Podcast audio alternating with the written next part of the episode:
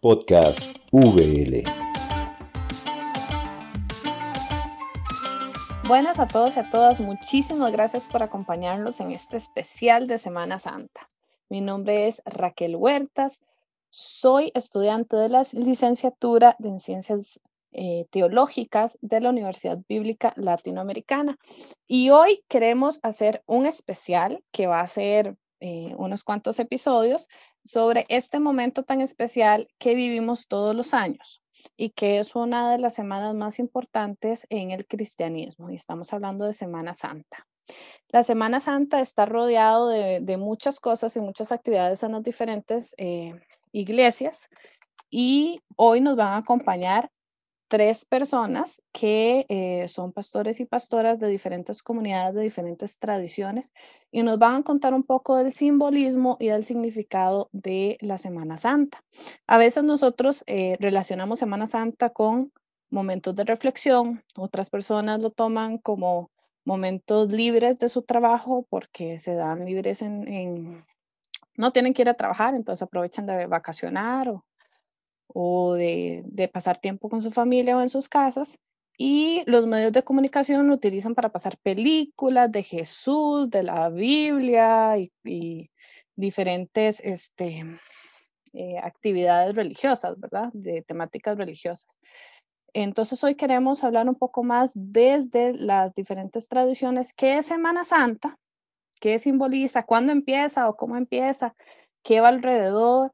Entonces, Hoy vamos a conversar con tres diferentes eh, pastores y pastoras, una pastora presbiteriana, un pastor reformado y una pastora luterana, que desde su tradición nos va a contar cómo se vive y cómo se vivencia. Así que voy a permitir que ellos y ellas se presenten primero para conocerlos un poquito, para conocer un poco eh, quiénes son, cuál es su tradición, qué trabajo hacen dentro de sus comunidades y después de esto ya abarcaremos el tema. Así que bienvenidos a este especial y les dejo con la pastora Ledis. Muchas gracias, eh, Raquel, por esta oportunidad, por este privilegio que nos concedes de conocer nuestros pensamientos, nuestras vivencias. Y bueno, mi nombre es Ledis Ruiz Contreras, pastora ordenada por las iglesias presbiterianas costarricenses y bueno, colombiana de nacimiento, me vine 20 resto de años a Costa Rica, luego viví 10 años en México y terminé la licenciatura en teología en el Seminario Presbiteriano de México. Y estamos ahora pastoreando la iglesia Nueva Guásima Presbiteriana. mucho gusto, un abrazo y muchas gracias por este, este privilegio y oportunidad. Muchísimas gracias, Pastora Ledis. También tenemos con nosotros a la Pastora Teresa. Pastora Teresa, ¿cómo se encuentra? Eh, mi nombre es Teresa Guadamuz, pastora de la Iglesia Luterana Costarricense. Soy nacida en Pérez Celedón y llegué a esta iglesia hace más de 25 años, donde gracias a Dios conocí a un Dios diferente del que me habían enseñado. Eh, un Dios cercano, humano, que camina a nuestro lado. Eh, soy casada y tengo tres hijos y doy gracias a Dios por este espacio que abre la, la Universidad Bíblica para conocer un poco más de las diferentes formas de celebrar esta semana, la Semana Santa en las diferentes iglesias. Muchas gracias. Muchísimas gracias, pastora. Y también nos acompaña el pastor Roy. El pastor Roy yo lo conozco hace muchos años y tiene em, una forma muy interesante de, de hacer iglesia. Entonces me gustaría que el pastor Roy eh, se presentase y también nos contase un poquitito de su trabajo. Bueno, muchas gracias Raquel. Saludos a la pastora Ledis y a, Teresa, la pastora Teresa, que nos conocemos también. Y bueno, aquí vamos a ver qué, qué enredo hago. Mi nombre es Roy Palavicini, soy de tradición inicialmente bautista, crecí en la, nací en la iglesia bautista y me desarrollé allí. Y posteriormente a la Iglesia Bautista entré en uno de los primeros grupos de movimiento carismático en Costa Rica y formé parte de la Iglesia Comunidad Paz, básicamente casi que desde los inicios. Y de allí tomé una visión misionera y entonces empecé a, a transitar por diferentes mundos, desde el mundo indígena, en lo que se conocería hoy como la época, épocas premodernas. De allí trabajamos en el, en el Perú, en la época del, de la guerrilla, del Sendero Luminoso, y trabajamos hacia la iglesia que sufría persecución. De allí me fui a California y estudié en California, allí en el Seminario Teológico Fuller hice mi maestría en estudios interculturales con un énfasis en etnomusicología y pensamiento posmodernista. Y, y, de California me fui a, a Holanda, al distrito rojo de Ámsterdam.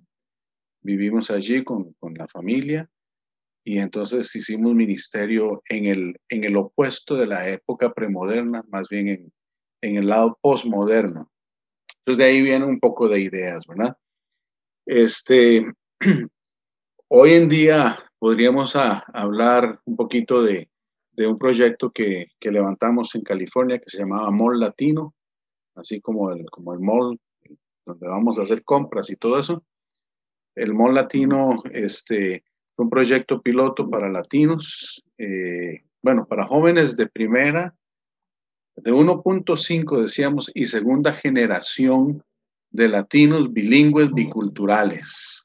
Entonces fue un modelo que trabajaba en dos idiomas, trabajaba en dos culturas o en la mezcla de las culturas en el mundo de Los Ángeles, California, donde es una de las de los estados o una de las zonas más, más abiertas o liberales al pensamiento, ¿verdad? Que, que existe en los Estados Unidos.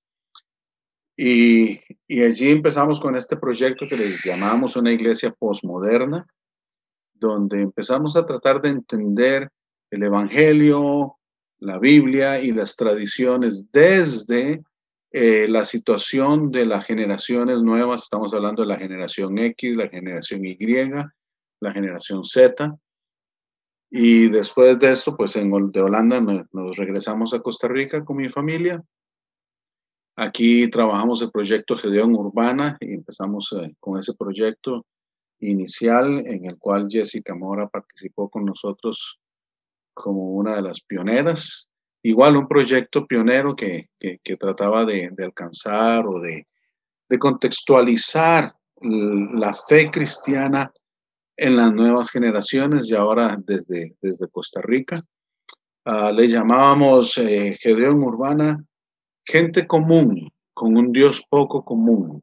Y entonces allí acuñamos el, el término que llamamos iglesia de calle, no iglesia de la calle, sino iglesia de calle, que básicamente eh, cuando decimos iglesia de la calle es que la gente dice vamos a ir a la calle a compartir el evangelio y nos llevamos todos los tiliches y todo lo que hacemos en la iglesia y lo montamos en la calle, en un parqueo, en una tarima en un parque, donde se quiera hacer, ¿verdad?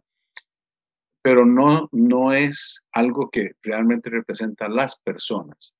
La iglesia de, la, de calle, la iglesia de calle, lo que trata de demostrar es que todas las personas somos y estamos en la calle. Y como Jesús caminaba en los mercados, así debemos estar nosotros los cristianos, caminando con la gente en la calle, ¿verdad? Y compartiendo con ellos. Entonces eso nos lleva a algo muy sencillo aceptación de las personas tal y como son y que se logren encontrar con Dios en una relación muy, muy propia de ellos, sin descuidar todos los aspectos comunitarios que tienen que ver cuando hablamos de iglesia como iglesia.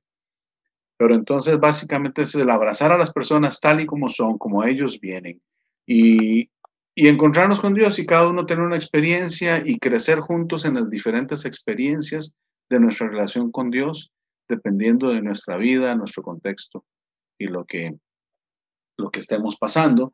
Y entonces termino diciéndote que, o contándoles, pues ahora estamos trabajando con el mismo sentir de humor latino que dio Urbana, pero desde la Iglesia Bautista en San Pedro, San José, Costa Rica, una iglesia que está muy cerca de la Universidad de Costa Rica y la idea es implementar todo este proyecto de iglesia de calle en este, en este local que, que hace 52 años fue, fue elegido, escogido, seleccionado eh, por revelación de Dios o de una persona o de varias personas que sintieron de hacer una iglesia que se abra hacia las nuevas generaciones, lo cual implica que es una iglesia que debe estar en continuo renuevo, renovándose constantemente. Y entonces ahí sumo el asunto para amarrarlo con, mi, mi ordenación como ministro de la Iglesia Reformada que me ordené en los Estados Unidos, que hay un postulado muy lindo de la Iglesia Reformada que dice, Iglesia Reformada siempre reformándose. Y creo que esto nos invita a ese renuevo generacional y al evangelio en cada generación y en cada contexto. Perfecto, muchísimas gracias. Bueno, como pudieron escuchar, vamos a tener tres perspectivas muy interesantes y muy eh, diferentes, pero sorprendentemente, que me voy a adelantar, creo que al final nos vamos a dar cuenta que no somos tan distintos. Entonces, vamos a empezar eh, desde el principio. Em, el propósito de, este especial es que podamos dialogar eh, desde estas diferentes tradiciones.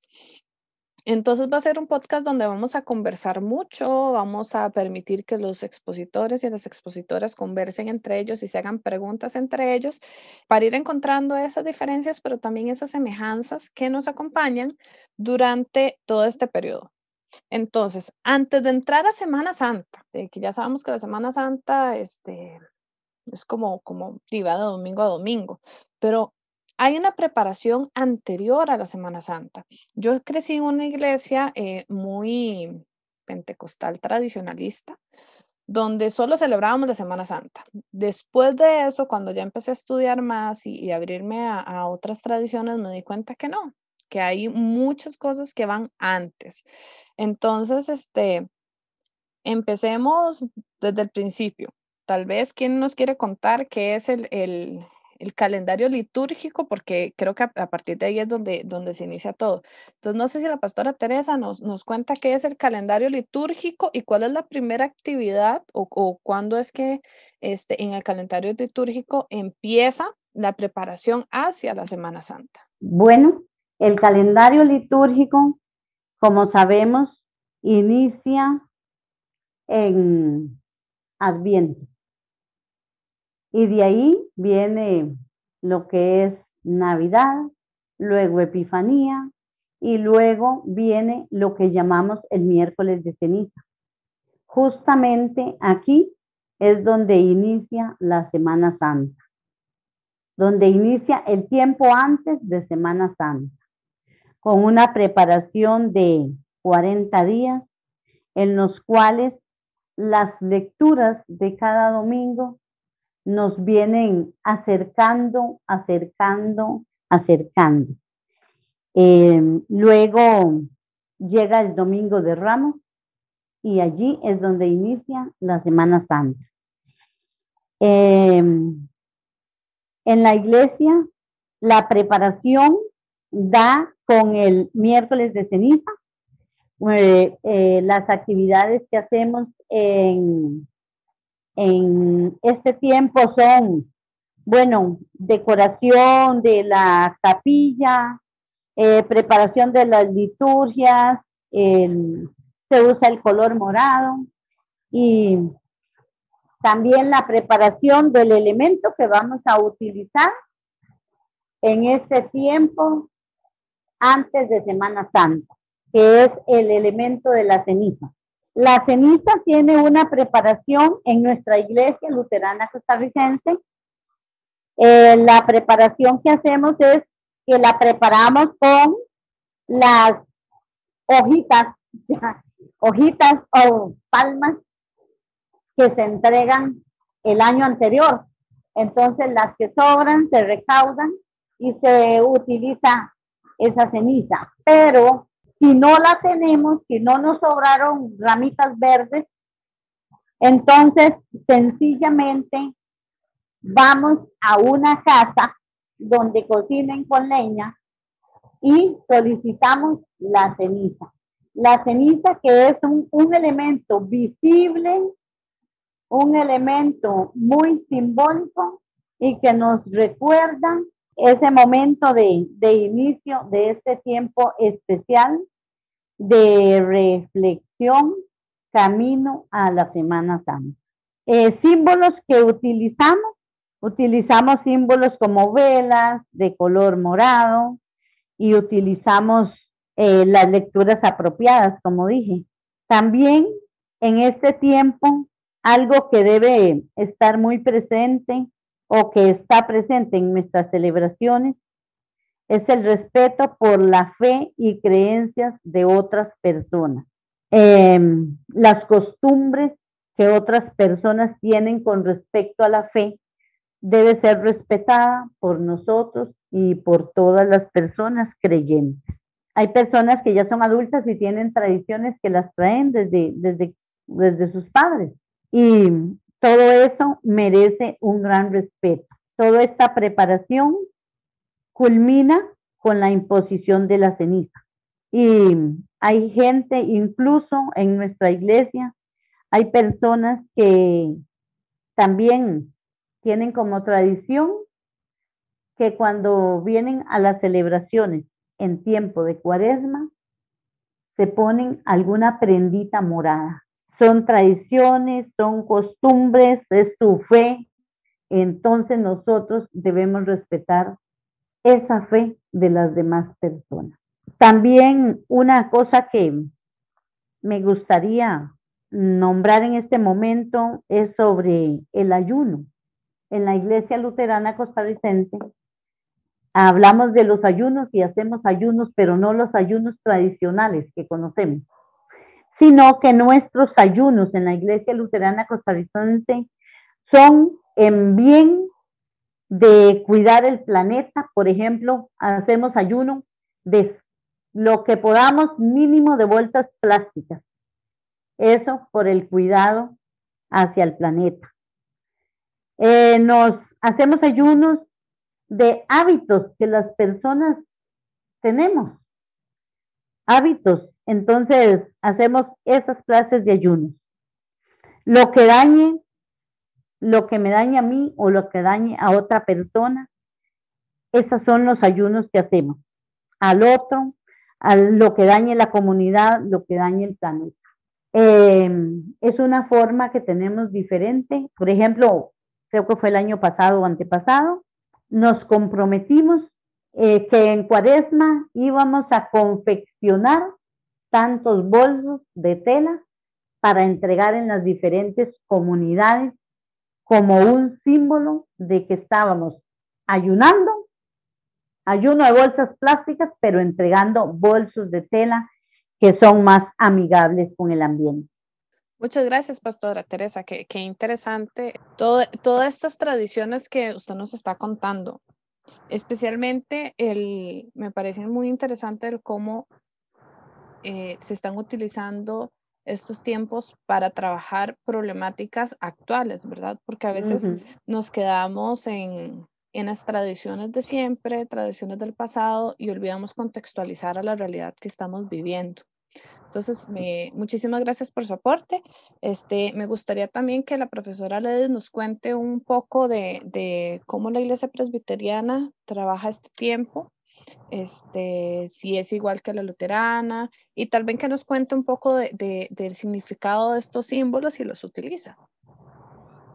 Muchas gracias, eh, Raquel y Pastora Teresa. Es interesante cómo tenemos muchas similitudes, ¿verdad? Como, como reformados. Eh, bueno, yo nací en las iglesias bíblicas de Colombia y echando un poquito la historia, que es interesante, eh, allá era ayuno era un ayuno eh, en esos días y no se usaban símbolos cuando yo era pequeña. Pero a medida que me interesaba muchísimo los estudios bíblicos y, y siempre me enamoré mucho de las sagradas escrituras, de descubrir, interpretar desde niña. Y cuando siempre veía la iglesia católica que sacaba la cruz y, y me daba esa inquietud, ¿por qué nosotros no tenemos ningún símbolo? Nada, nada en la iglesia bíblica donde nací. Con el tiempo nos vinimos a Costa Rica y en el seminario ir a la UL, que me ha, ha sido una de las instituciones donde empecé a estudiar teología, ahí empecé a ver la historia de la iglesia y a conocer esto sobre los eventos que se van viviendo en nuestra fe y cómo Dios se hace presente a través de diferentes maneras. Y eso me fue enseñando, a, como decía la pastora Teresa, a entender todas estas partes de la liturgia y del calendario litúrgico. Y en la iglesia presbiteriana, pues mucho más. En México es muy interesante. La época esta en México, las iglesias católicas ponen todo su empeño en que se hagan todas las actividades con los que quedan en el DF, porque las iglesias quedan vacías, por lo que decía Raquel, muy interesante. Tienen vacaciones y quieren irse al campo y no, no queda nadie. Es, es pasar una semana mayor en México, es estar en la soledad y nada más ver los símbolos que te hace recordar el morado, la cruz y muchos de esos que es una época interesante y que es la Semana Mayor. En nuestra iglesia presbiteriana Nueva Guasima usamos la cruz, la ponemos frente a la iglesia para que los vecinos que son católicos siempre nos amamos, somos respetamos, como decía la pastora, las tradiciones y costumbres, les apoyamos el color morado también lo usamos.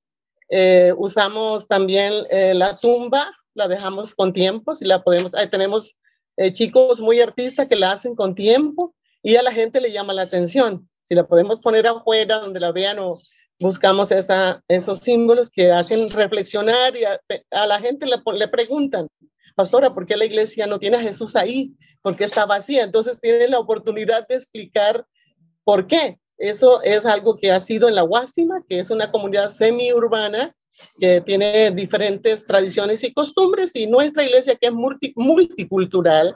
Tenemos hermanos de diferentes países, tenemos salvadoreños, nicaragüenses, mexicanos, colombianos, costarricenses y peruanos.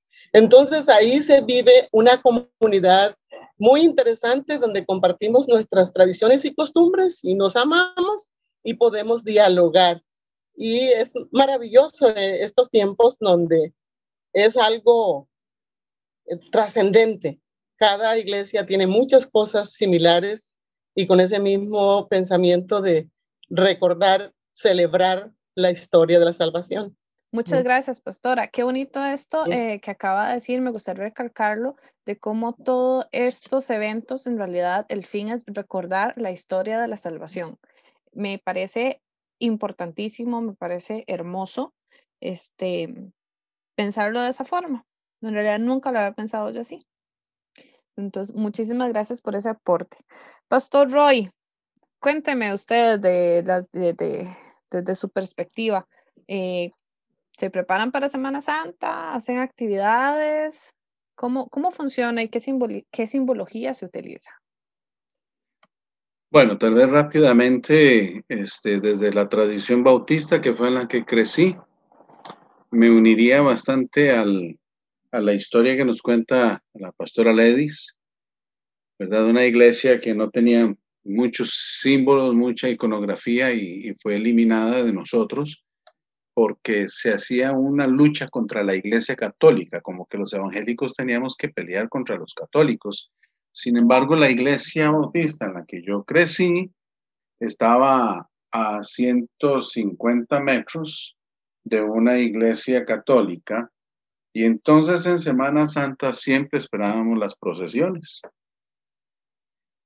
Entonces la iglesia bautista hacía una actividad para el Domingo de Ramos, ¿verdad? La entrada triunfal, como le llamaban por otro, de otra manera se preparaba muchas veces un culto para el Viernes Santo y el domingo de resurrección también se hace un culto. Eh, normalmente, bueno, cuando estaba pequeño se hacía a la misma hora regular del culto, algunas veces se cambiaba para hacerlo tempranito en la mañana, a las seis de la mañana, al amanecer, ¿verdad? Del, del día domingo, que era lo que simbolizaba la resurrección de Jesús. Lo curioso es que yo siempre salía corriendo a ver las calles con todos los artes, con todos los símbolos o iconografía que la procesión católica estaba montando en las calles al puro frente de nuestra iglesia también y que iba a pasar después de nuestro culto o en medio de nuestro culto, ¿verdad? Y también recuerdo a mis papás que nos llevaban a ver procesiones a diferentes sitios. Entonces, para mí personalmente, el ver las procesiones uh, tiene un significado, porque me recuerdan exactamente lo que dijo la pastora Ledis, la historia de Jesús, la historia de la salvación, la historia de la gracia de Dios por todos nosotros los seres humanos y por toda la creación que Él ha hecho. Entonces, para mí cobran un significado interesante, aunque crecí de una manera totalmente aislada, en teoría, a este tipo de, de actividades, ¿verdad? Entonces ahí más o menos les conté un par de, un par de cosillas. Ah, con, bueno, se prepara, la iglesia bautista se preparaba como la mayoría de iglesias evangélicas, me atrevo a, decir, para los cultos de Viernes Santos, el culto del domingo, con la iglesia reformada y la presbiteriana en los Estados Unidos, que estuve trabajando también. Eh, el culto del Viernes Santo a las 3 de la tarde era muy importante y se trabajaba normalmente la predicación sobre las últimas siete palabras de Jesús, las palabras en la cruz, ¿verdad? Y este, entonces era un culto muy emotivo también. y de allí prepararse para la, el culto de la, de la resurrección. ¿Verdad? Perdón, Raquel. Sí, no, disculpa más bien. Este, nos estamos adelantando mucho a Semana Santa a mí me gustaría que habláramos un poquitito de lo que está antes, porque ya luego mm. vamos a dedicar bastante tiempo a, todas las actividades que pasan durante esa Semana Santa. Pero, pero ¿qué pasa antes, eh, Pastor Roy? Por ejemplo, quiero, meter aquí la cuchara. Resulta que yo trabajo mucho con las iglesias presbiterianas de Estados Unidos y casualmente un día, un miércoles de ceniza, estábamos haciendo un, un trabajo en otro país juntos.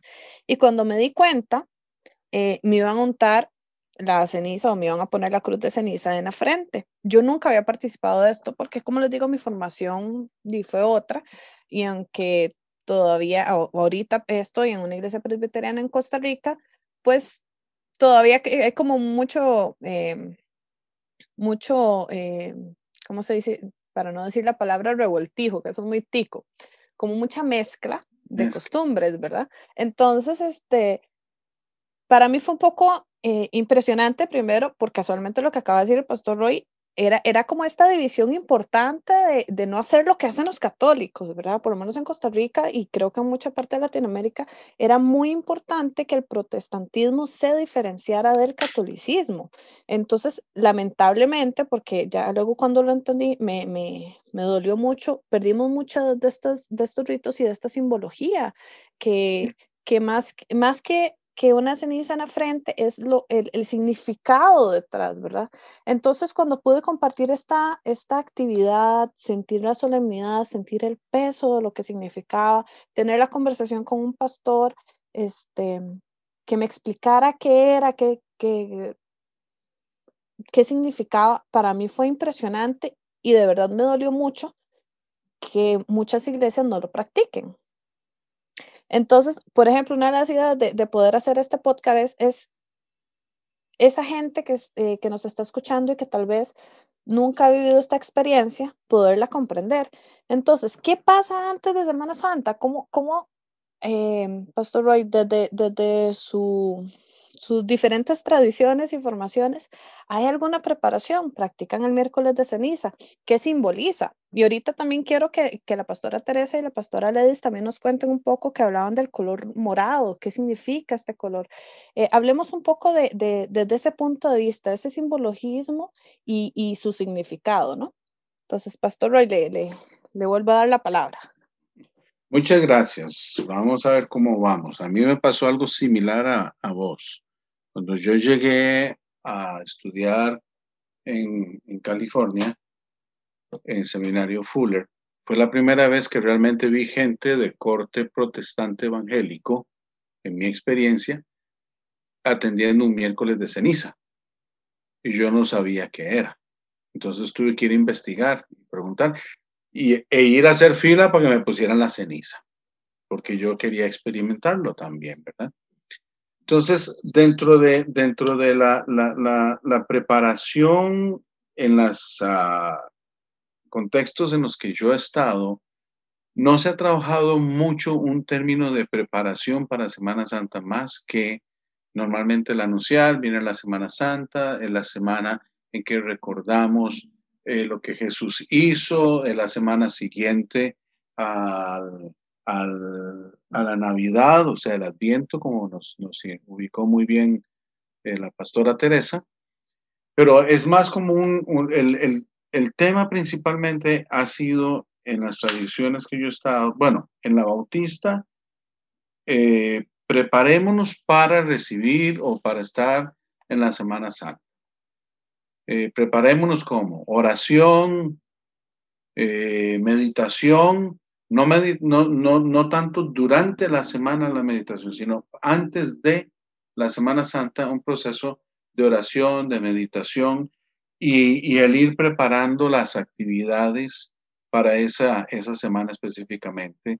Eh, dentro de la tradición bautista, la tradición eh, reformada es un poco más, más parecida a lo que nos cuenta Ledis, a lo que nos cuenta Teresa, ¿verdad? Mantiene un poquito más el orden litúrgico o del calendario litúrgico.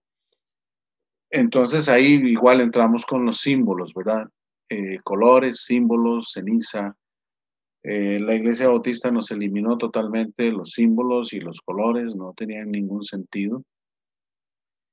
Y al, al entrar yo a hacer estos otros movimientos, digamos, este, estas otras nuevas formas de ir entendiendo el evangelio o el cristianismo o las prácticas que nos heredan los padres, ¿verdad? Que es parte de la, la herencia que nos vienen los padres. Lo que hemos hecho es, es, es una unión de los diferentes, de las diferentes tradiciones que vemos y consultamos o vamos viendo cómo las personas van a recibiendo estas, estas formas de preparación, ¿verdad?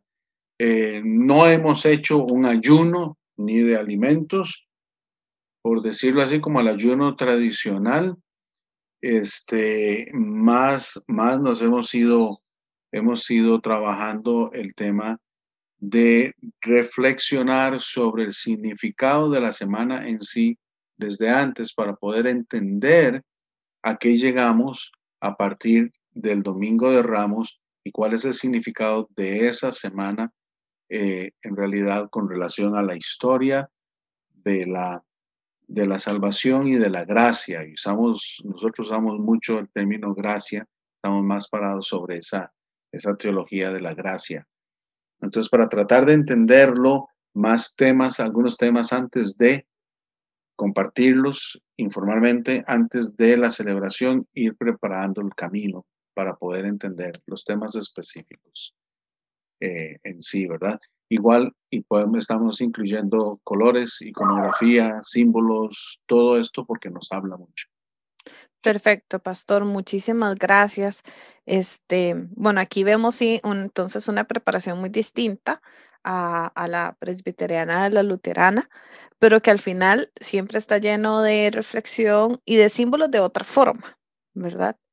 Este, me gustaría que tal vez la pastora Ledy nos cuente un poquitito el significado del color morado, que a mí me ha llamado mucho la atención, este, digamos, mi, mi, abuela es católica y yo siempre veo que cuando empieza la cuaresma, el periodo de cuaresma, este 40 días pone una telita morada con, en una cruz afuera de su casa. Eh, entonces, tal vez, pastora, si nos cuenta un poco el simbolismo de, del color morado, este, qué representa. Y también después me gustaría que la pastora Teresa nos, nos hable un poquitito de por qué ceniza, por qué un miércoles, por qué ceniza y qué significa esta ceniza. Entonces, tal vez empecemos primero con la pastora Ledis. Muchas gracias, eh, Raquel.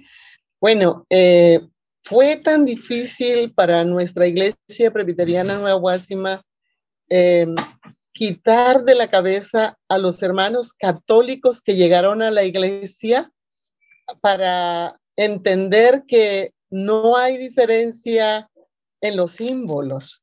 ¿Verdad? Que se quiere es enfatizar en el significado, en el calendario litúrgico y en la celebración de algo que es histórico.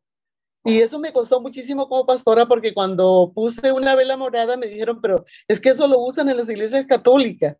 Entonces empezar a explicar que era muy importante que el color morado significa, eh, ahora para las mujeres en el feminismo significa fuerza, para el cristianismo, Rey de Reyes y Jesús de Señor de Señores, que es un color que tiene eh, un poderío que tuvo Jesús, que a pesar de que fue molido por nuestras eh, injusticias, eh, pudo llegar a ser el Rey de Reyes y de Gloria. Entonces cada uno le da un significado de acuerdo a su tradición, de acuerdo a su vivencia, y eso fue un proceso muy lento en, en la comunidad de fe donde soy pastora, ir haciendo que los hermanos vean al otro parte de la fe, de ser incluidos, de ser amados, de ser respetados con su tradición. Entonces ya me siento tan contenta que el color morado ya se ve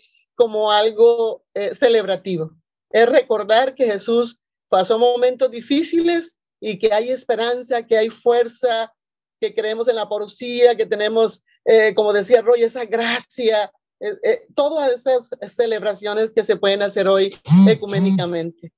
Gracias, Raquel. Muchísimas gracias. Este, sí, muy importante aclarar el término la parucía para quienes no lo conocen. Eso es lo que se refiere a la segunda venida de Jesús. Cada vez que se escucha ese término, se está hablando de la segunda venida de Jesús.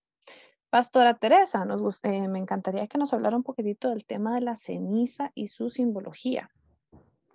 Sí, bueno, este, en la Iglesia Luterana Costarricense, el imponer la ceniza en la frente de las personas nos recuerda que somos una familia universal una familia universal y nos recuerda que del polvo venimos y allá volvemos. Eso por ahí. Y el que se ponga en forma de cruz es haciendo referencia a... haciendo referencia como a... A la cruz de Jesús, donde muere Jesús. A la cruz, a la cruz de Jesús y al, a todo lo que él pasó, ¿verdad?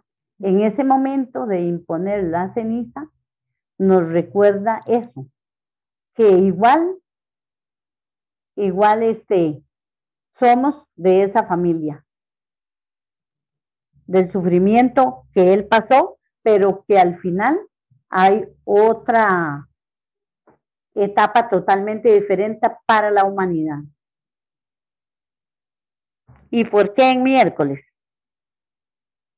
Porque en las tradiciones antiguas eh, martes era como un martes de, el martes, los 40 días antes, los 40 días que están en la, en la, en la Semana Santa, antes a la Semana Santa, el martes antes de iniciar los 40 días, en las tradiciones antiguas habían una gran fiesta en ese martes, porque miércoles ya entraban a contar los 40 días y entonces ese martes antes de entrar en el, tiempo de reflexión era una gran fiesta en las tradiciones antiguas. Perfecto, pastora, muchísimas gracias. Este, bueno, nos quedamos sin tiempo para eh, para este primer episodio, entonces voy a pedir a cada, a cada pastora y al pastor Roy que nos dé eh, em, a grandes rasgos como un pequeño comentario de, de qué hacer ahorita que ya estamos a punto de entrar en Semana Santa. Este, ¿qué, sería, ¿Qué sería lo bonito que deberíamos hacer ya de forma personal este, para iniciar la Semana Santa? es un, periodo de reflexión y todo, pero, pero ¿qué deberíamos ver? ¿Qué deberíamos eh, tal vez analizar un poco más para poder comprender mejor el periodo que viene, que es Semana Santa. Y con esto terminaremos este primer episodio y eh, el siguiente sábado eh, podríamos escuchar, que es cuando sale el segundo episodio, vamos a hablar ya de lleno en qué es Semana Santa, qué se celebra, que los simbolismos y, otras, otras eh, actividades que se hacen dentro de la semana. Entonces, este, no sé quién quiere empezar, tal vez Pastor Roy. Este, ¿qué hacer, en qué meditar o por así, más por así decirlo, en preparación a la Semana Santa? Algunas ideas, algunos consejos. Eh, comparto lo que a mí me gusta. A mí me gusta repasar la, la historia eh, de Jesús, de la venida de Jesús, este, pero uniéndola con el Antiguo Testamento, ¿verdad? Y entonces haciendo algunas resemblanzas o viendo los paralelos que hay entre la historia de Jesús y algunas de los indicadores en el Antiguo Testamento sobre la promesa de Dios de, de enviar una persona que, iba, que iba a ayudarnos a, reencontrar la ruta, que como dicen la mayoría de culturas en el mundo, la ruta que habíamos perdido en la relación con Dios. Entonces, un poquito de estudio, algo sobre las profecías, leer un poquito sobre las profecías este, en los libros de los profetas. A mí me encanta meditar sobre, sobre los inicios de Génesis, el libro de Génesis y sus primeros cuatro o cinco capítulos, eh, un poco los evangelios. Y, ver en los evangelios es muy bonito ver las diferentes perspectivas que nos dan los, los escritores, ¿verdad? Los evangelistas. Y unirlo con los primeros cuatro o cinco capítulos de Apocalipsis, porque ellos nos llevan a, a los últimos momentos. Y entonces, para mí la Semana Santa al final nos prepara a esperar las nuevas etapas de vida que, se prometen desde el texto bíblico.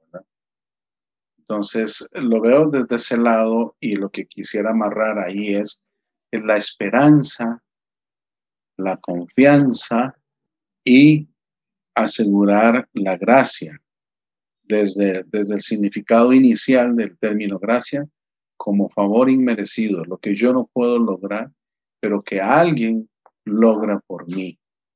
Y entonces ver desde esa perspectiva la vida que tendremos hoy cada uno y cada una de nosotros con esperanza, con confianza, con gracia y proyección hacia los días que vienen de nuestras vidas. Por allí más o menos me quedo. Muchas gracias, Pastor Roy. Pastora Teresa.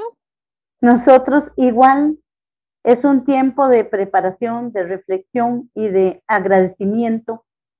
Agradecimiento a Dios nuestro Señor por dar a su Hijo para beneficio de cada uno y cada uno de toda la humanidad.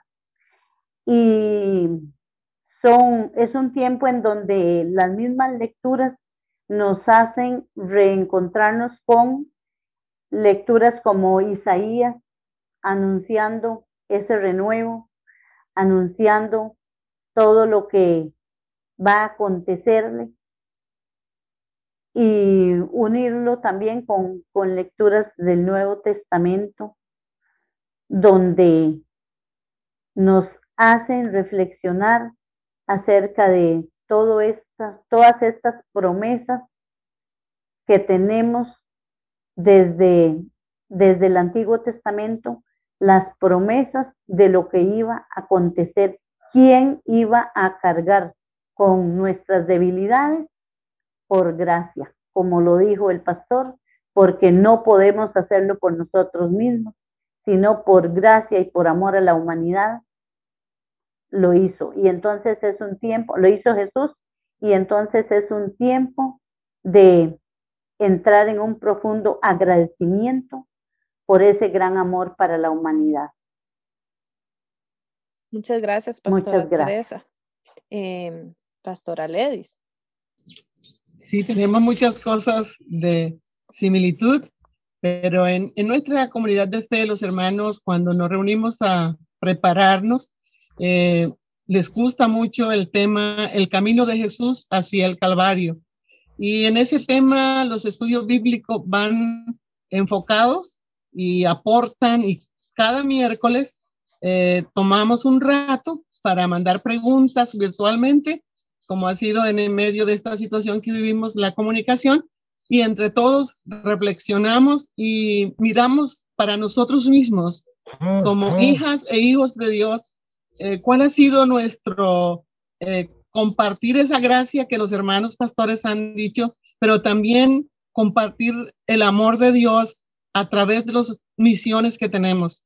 La misión que tenemos con los niños que son eh, de diferente credo religioso en una comunidad marginal, eh, compartir eso, compartir con las mamás un mensaje de esperanza en estos tiempos y de calor familiar con un, con, una, con un diario a través de la IEPC, llevamos esa esperanza, llevamos esa fuerza y llevamos esa preparación de recordar lo que Jesús en gran amor hizo en la cruz de Calvario.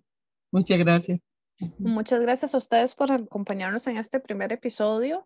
Este ha sido muy interesante eh, ver un poco el camino que está antes de Semana Santa, porque a veces, este, como nos, nos ha pasado a muchos, creemos que Semana Santa es solo eso y en realidad hay, mucha preparación detrás y, y hay mucho simbolismo y hay muchos eh, periodos de reflexión y periodos interesantes em, que, que, lamentablemente en muchas iglesias los obviamos o inclusive los desconocemos. Entonces, muchísimas gracias, pastores, por compartir con, conmigo y con los que nos escuchan eh, estos momentos. Eh, muchas gracias a todos nuestros oyentes por, por, por este espacio, por sacar siempre el ratito para, para escucharnos. Em, este, por ser un especial de Semana Santa, va a salir em, seguido, eh, un sábado, este primer episodio va a salir este sábado, el siguiente sábado tendremos otra vez el segundo episodio, donde los mismos eh, pastores y pastoras nos van a acompañar para ya hablar más enteramente de Semana Santa. Entonces nos escuchamos el próximo sábado y muchas gracias por este espacio.